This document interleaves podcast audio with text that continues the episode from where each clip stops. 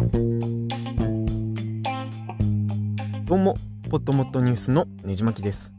今回は、あの動画配信サービスの Netflix が客離れを防ぐにはどうしたらいいかっていう話をしようかなと思います。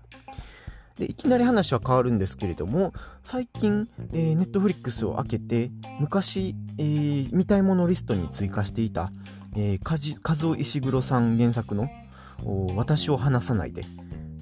日の名残」っていう、まあ、あの本を元にした映画があるんですけども、まあ、小説好きなので、えー、映画版もそろそろ見ようかなと思ってて、えー、チェックしたところネットフリックスでは見られない状況になってました。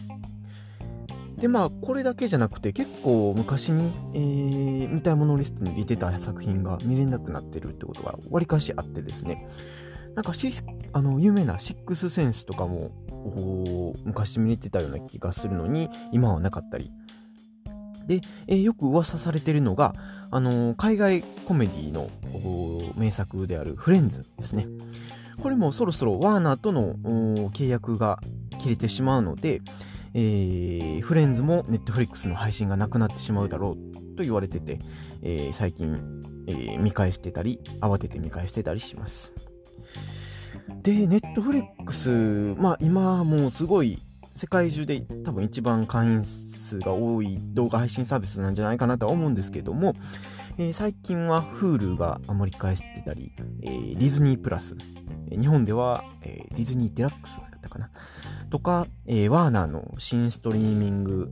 動画配信サービスの HBO が出てきたりとかで、結構客離れというか奪われつつあってですね。で、実際に例えばそのディズニーデラックスとかディズニープラスの配信サービスが始まると、ネットフリの有料会員数もかなり減少したみたいですし、まあ、結局はその番組の奪い合いってとこになるんじゃないかなっていう話ですね。で、まあ、あの、要するにその、いくら番組を作ったとしても、視聴者側としては、えー、まあ、見たい番組があるものにどんどん移っていくわけであって、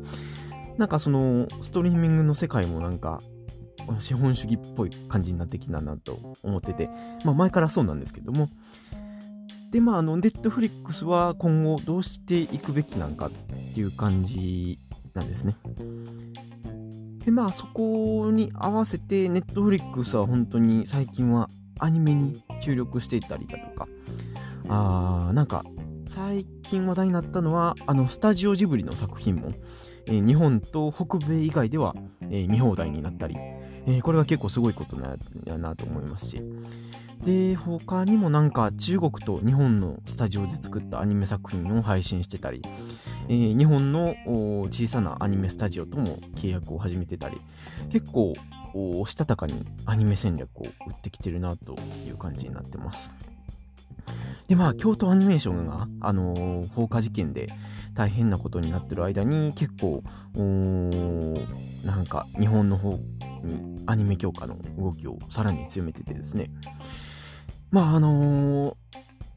その、なんていうかな、ギーキーな方向にちょっと進んで、えー、まあコアな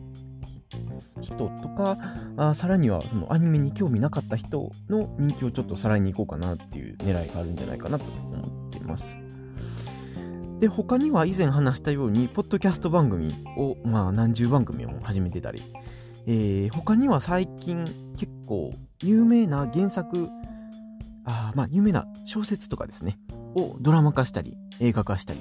えー、そんな動きを結構してたりします。なので、まあ、あのー、小説、しっかり売れてる小説があれば、まあ、映像も、まあ、まともにやれば面白くなりますし、まあ、硬い戦略かなと思いますね。で、まあ、あのー、去年か、あスコセッシ監督と組んで、ジ・アイリッシュマンっていう映画を作らせたり、まあ、いろんな新しいことをしているんですけれども、まああのいろいろ競合が出てくる中あどう生き残ってくるのかなっていうのはちょっと個人的に気になってます。まああのこれだけ有料会員がいれば、まあ、動画だけじゃなくて、えー、なんか、えー、より安く買えるショッピングモールを作ったりだとか、えー、音声メディアとか、ポッドキャストの方向に進んだりとか、えー、まああのちょっと変わったウェブメディアみたいなのを作ったりだとか、まあそんないろんなことができるんじゃないかなと思いますし、まあ一人勝ちっていうかかなり、えー、先行している状況でいろんな新しいことをすべきじゃないかなと思いました。まあ、個人的にはなんかもっとポッドキャストを配信してくれたらなと思うので、えー、その辺に期待したいなと思います。えー、あとはですね、Amazon プライムかな